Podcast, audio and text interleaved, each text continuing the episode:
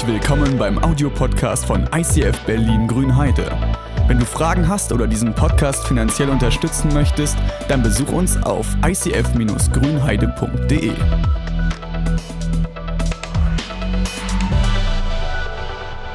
Also es geht um die Geschichte von Zacharias.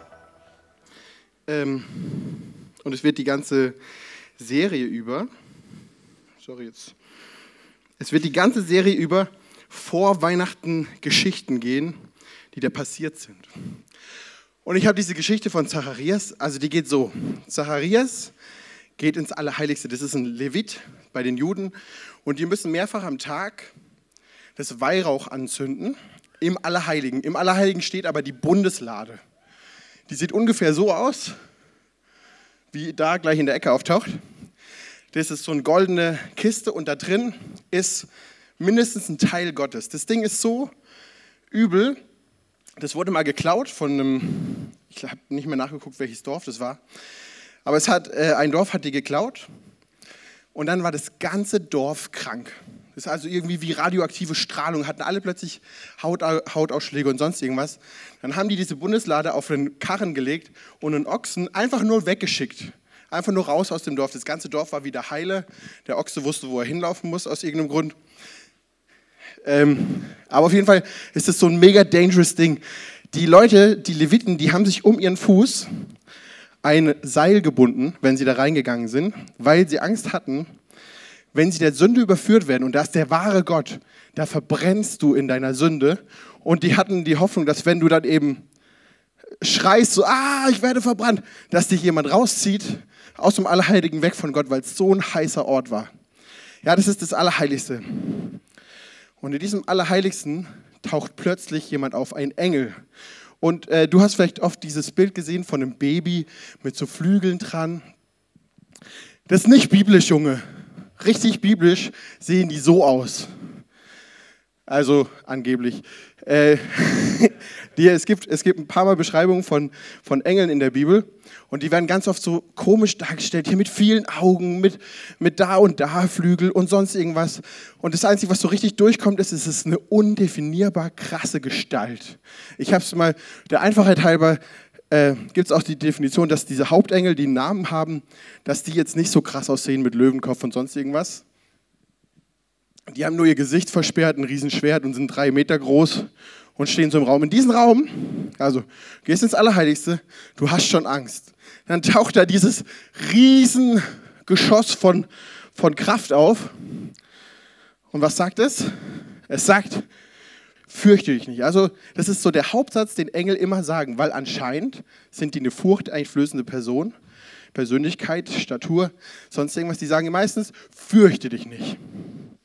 Dann sagt der Engel, deine Frau Elisabeth wird dir einen Sohn schenken, dem sollst du den Namen Johannes geben. Und dann geht er richtig ab, erzählt, wie krass dieser Sohn sein wird und dass er in die Welt hinausgehen wird und so. Ich habe nur für euch den letzten Satz. So wird er dem Herrn ein Volk zuführen, das für ihn bereit ist. So fast schon Jesus-mäßig sagt er, dein Sohn, den eine Frau gebärt, der wird ein Volk umdrehen, der wird ein Volk zurückbringen zu Gott, das wird, der wird die begeistern. Und wisst ihr, was Zacharias sagt? Bei diesem allerheiligsten Moment, heiliger Engel und krasse Aussage. Was sagt Zacharias? Und Zacharias sprach zu dem Engel, äh, woran soll ich das erkennen? Meine Frau ist doch alt. Nee, ich bin alt und meine Frau ist hochbetagt. Schönes Wort für meine Frau ist alt. Wollte er wohl nicht sagen. Da war nicht. Meine Frau ist 30 plus und ich bin schon 70. Äh, ja, das sagt er zu dem Engel äh, wie soll ich das jetzt erkennen? Kommt da noch ein Wunder, das mir das irgendwie so ankündigt? Kommt da noch ein Wunder im Allerheiligen beim Engel, der eine krasse Story für seinen Sohn hat, der einen Namen gibt? Sagt er, kommt da noch was? Kommt da irgendwie noch eine Bestätigung? Ich kann es irgendwie nicht glauben gerade. Wie absurd ist das? Ich habe meine Frau, mit meiner Frau das durchgeschaut. Der hat die coole Frage gestellt, wer ist jetzt mehr perplex? Ist der Zacharias, der es nicht checkt, oder ist dieser Engel, der ja weiß, wie er rüberkommt? Der wird gefragt, Kommt da noch was? Und er macht nur so. Checkst du es nicht? Weißt du, diese krasse. Und ich denke mir, ich habe dann so überlegt, wie, wie kann das sein? Und da hat mich Doreen wieder auf einen supergeilen Gedanken gebracht. Wann hat Zacharias aufgehört zu glauben an dieses Kind? Wenn er gestern aufgehört hat zu glauben, dann würde er heute doch nicht so ungläubig vor dem Engel stehen. Das heißt, der hat das schon länger, ein halbes Jahr, fünf, zehn, 15 Jahre gemacht. Und ich habe mir das, um euch das zu zeigen, bildlich vorgestellt. Ich stelle mir das so vor, kennt ihr das, man sagt oft so bei den Charismatikern, ich liebe die Charismatiker und ich wünsche mir sau viel Charismatik, bevor jetzt irgendwie, aber bei den Charismatikern heißt es oft, du musst Schritte des Glaubens machen, damit du Gott zeigst, dass du glaubst, dass es passieren wird.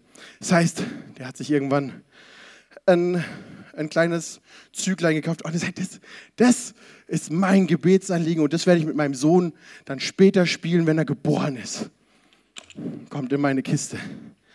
Und er wird weiter und sagt, okay, ich muss mehr Glauben haben. Ich kaufe ein T-Shirt. Das beste T-Shirt bei uns im Schrank. Daddy's my Superhero. Natürlich kommt die Kiste, es wird sein Lieblingsshirt werden und wenn nicht, dann trägt das trotzdem oft. Äh, ja, so ist es. Und irgendwann hat, dieser, hat der angefangen zu merken, dass er alt wird, dass eine Frau alt wird, dass sie vielleicht, die haben Sex gehabt, ne? Irgendwann, wenn die ein Kind kriegen. Das heißt, die haben irgendwann wahrscheinlich auch aufgehört, Sex zu haben. Irgendwann, irgendwann hat er vielleicht den Moment gehabt, in dem er gesagt hat, naja, das passiert vielleicht nicht mehr. Oder das passiert nicht mehr. Ich bin mir sicher, dass es nicht mehr passiert. Ich glaube nicht mehr daran, dass ich ein Kind kriege. Und ich habe einen Freund, der hat gerade, äh, der hat da so eine ähnliche Situation. Und für ihn ist es gerade so schlimm, dass er, dass er Menschen mit Kindern nicht sehen kann. Der kriegt richtig das zieht alles in ihm zusammen, wenn er sieht, dass da jemand ist mit einem Kind und das Kind lacht. Und das ist ein Schmerz.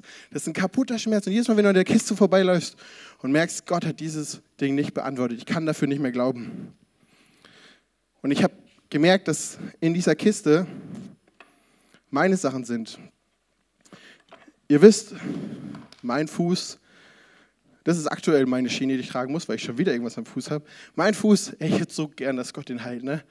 Ich habe hier, ich will die jetzt nicht zeigen, aber ich habe hier Bilderrahmen von Leuten, für die ich bete. Ich hatte eigentlich so ein geiles Video, aber ich habe es nicht gefunden, von 2014, wo ich so ein so richtiges so Faith-Video gemacht habe. Und ich werde auf der Zaff Connect die, äh, das Mädchen auf meinen Schultern haben. Wir werden zusammen Gott lobpreisen und er wird äh, neben mir stehen und wir werden krölen dem Namen Jesu und so. Das ist nicht pass passiert. Die Person nicht.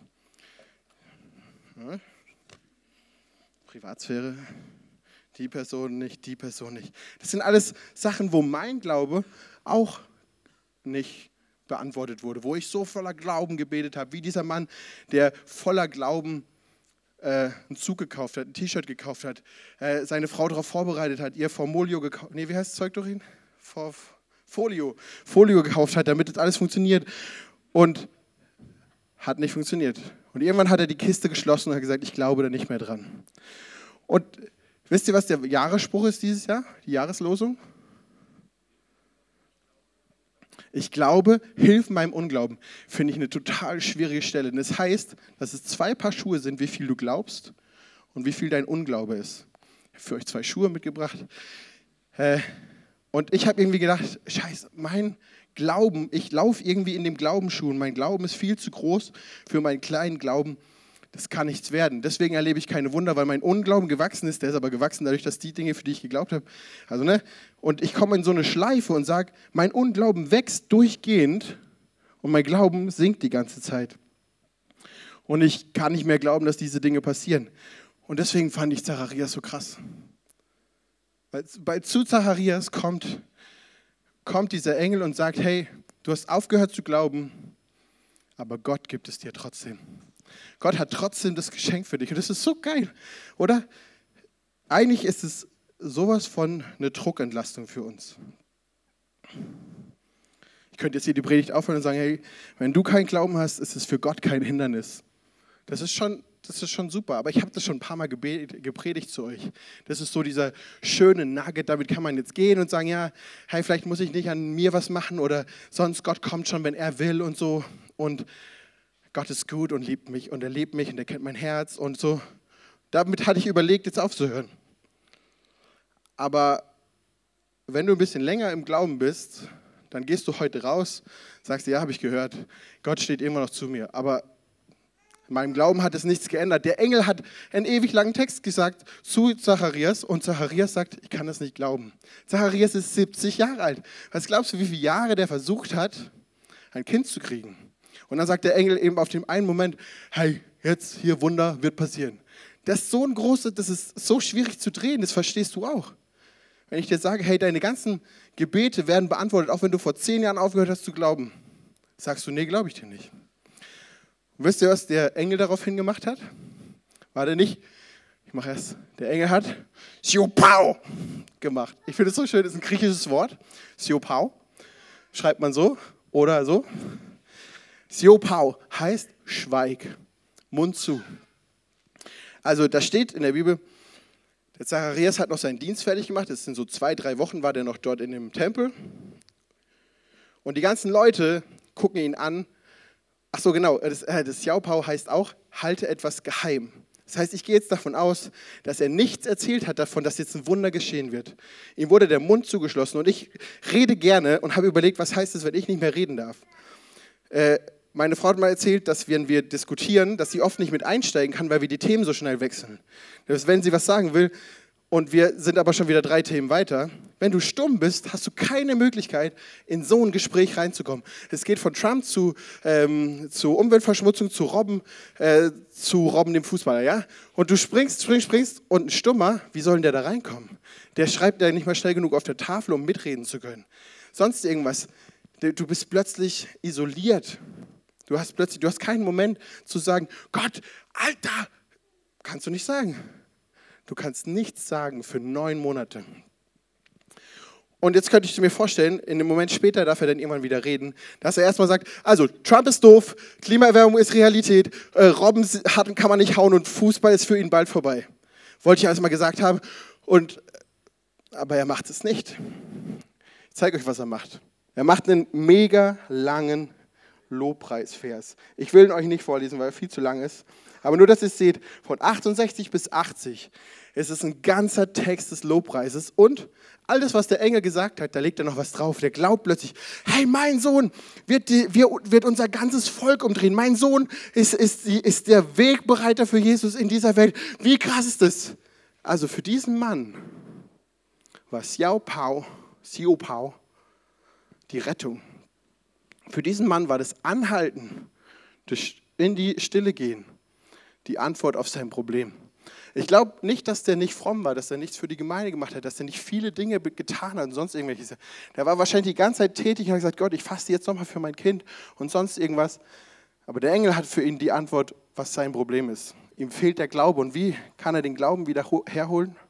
Für ihn ist es Xiao Pao. Für mich als Extrovertierten, ich verstehe das voll und ganz. Ich weiß, wenn ich nicht, ich lieb, ich mag nicht in die stille Zeit gehen. Ich mag nicht die Klappe halten. Ich mag nicht kein, kein Worship anhaben. Einfach nur da sitzen oder, oder spazieren finde ich total anstrengend. Aber ich weiß jedes Mal, wenn ich da rausgehe, war es der Hammer. Ich wurde, ich habe hier unsere Prophetin gefragt, ob sie was für die Predigt hat. Und ihr Bild für mich, für die Predigt war äh, Wald, Sonnenstrahlen, die durch die durch die Wände gehen und nicht sitzen, sondern laufen. Ich wusste genau, was ich machen soll. Ich bin heute Morgen viel zu früh aufgestanden, bin rausgegangen in den Wald und das war einfach wunderschön. Es war still, es war keiner da. Ich habe zwischendurch angefangen zu singen, dann wieder, nee, Stille. das war das, was ich brauche. Und manchmal habe ich so ein bisschen das Problem, ich kann für euch predigen, die ihr wisst, wie extrovertiert sein ist. Aber für dich, wenn du introvertiert bist, du bist ja schon die ganze Zeit still. Ich glaube, für dich ist Dialegomai. Ich weiß nicht, wie man das cool macht. Dialegomai. Du musst aufmachen. Du musst reden. Du musst mit jemandem in Kontakt gehen. Du musst von deinem Herzen erzählen. Du musst dich irgendjemanden öffnen. Und jetzt hört ihr kurz einen Teil des Liedes. Und ich möchte bitte, dass ihr eure Handys rausnehmt. Dass ihr einer Person, der ihr vertraut, wenn du ein Extrovertierter bist, schreibst du ihr, wann du diese Woche Zeit hast und eine Stunde dir nimmst für Klappe halten. Und weggehst von zu Hause, damit du nicht spülst und Klappe hältst, sondern wirklich nichts machst. Und wenn du introvertiert bist, dann schreibst du der Person, der du vertraust, dass ihr reden müsst. Dass du diese Woche einfach mal einen Moment nimmst und sagst, wie es in deinem Herzen aussieht. Und mit der Person schreibst. Ich möchte, dass ihr das wirklich alles schreibt. Ich sehe, wenn keine Handys draußen sind. Und dann komme ich gleich wieder. das Kind, was der Zacharias dann bekommt, heißt Johannes. Und von ihm wird gesagt, dass er in der Wüste lebt, dass er äh, dann irgendwie das schafft, die ganzen Leute zu erreichen und denen sagt, Leute, irgendwas in eurem Leben läuft falsch, ihr müsst, da, ihr müsst eine Wende jetzt hinkriegen. Er hat die Leute getauft, die sagen wollten, hey, ich will mit diesem alten Leben abschließen, ich will, ich will ein neuer Mensch sein, ich will es neu versuchen. Das hat der, äh, der Johannes in der Wüste gemacht und hat die Leute getauft. Er konnte den Leuten sagen, es gibt einen Ausweg. Aber was er nicht konnte, war den Teil, den Jesus macht. Denn Jesus kam mit der Liebe, mit dem Herzen und war bereit für die Leute, ihnen das wirklich wahrhaftig wegzunehmen. Er hat sich ans Kreuz gehängt für diese Leute, weil die konnten das irgendwie nicht loswerden. Du weißt, wenn du sagst, hey, ich höre jetzt dieses Jahr auf, im Januar machst du wieder Vorsätze für, ich gehe ins Fitnessstudio, du weißt, du fällst zurück. Du kannst zu Ben gehen, kannst drei Monate richtig gut machen, fällst trotzdem zurück. So viele Leute fallen zurück. Nein, bei Ben fällt man nicht zurück. Äh, das ist unser Fitnesstrainer übrigens hier.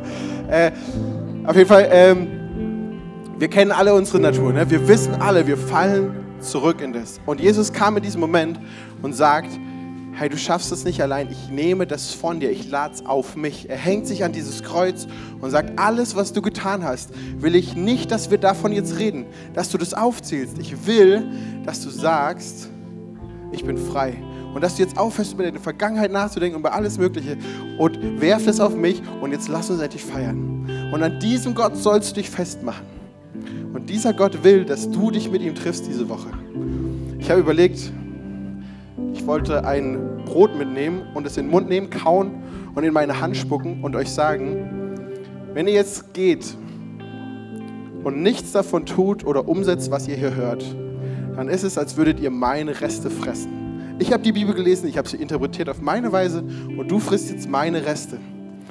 Ich will aber, dass, dass du lebst, dass du Gott kennst, dass du mit Jesus gehst. Ich will, dass es hier tanzt, nicht weil ich vorne tanze, sondern weil du eine Beziehung mit Jesus hast. Deswegen nimm diese Sachen wirklich ernst, geh damit in die Woche und, und halt dich fest an diesem krassen Gott, der mehr tut als alle anderen.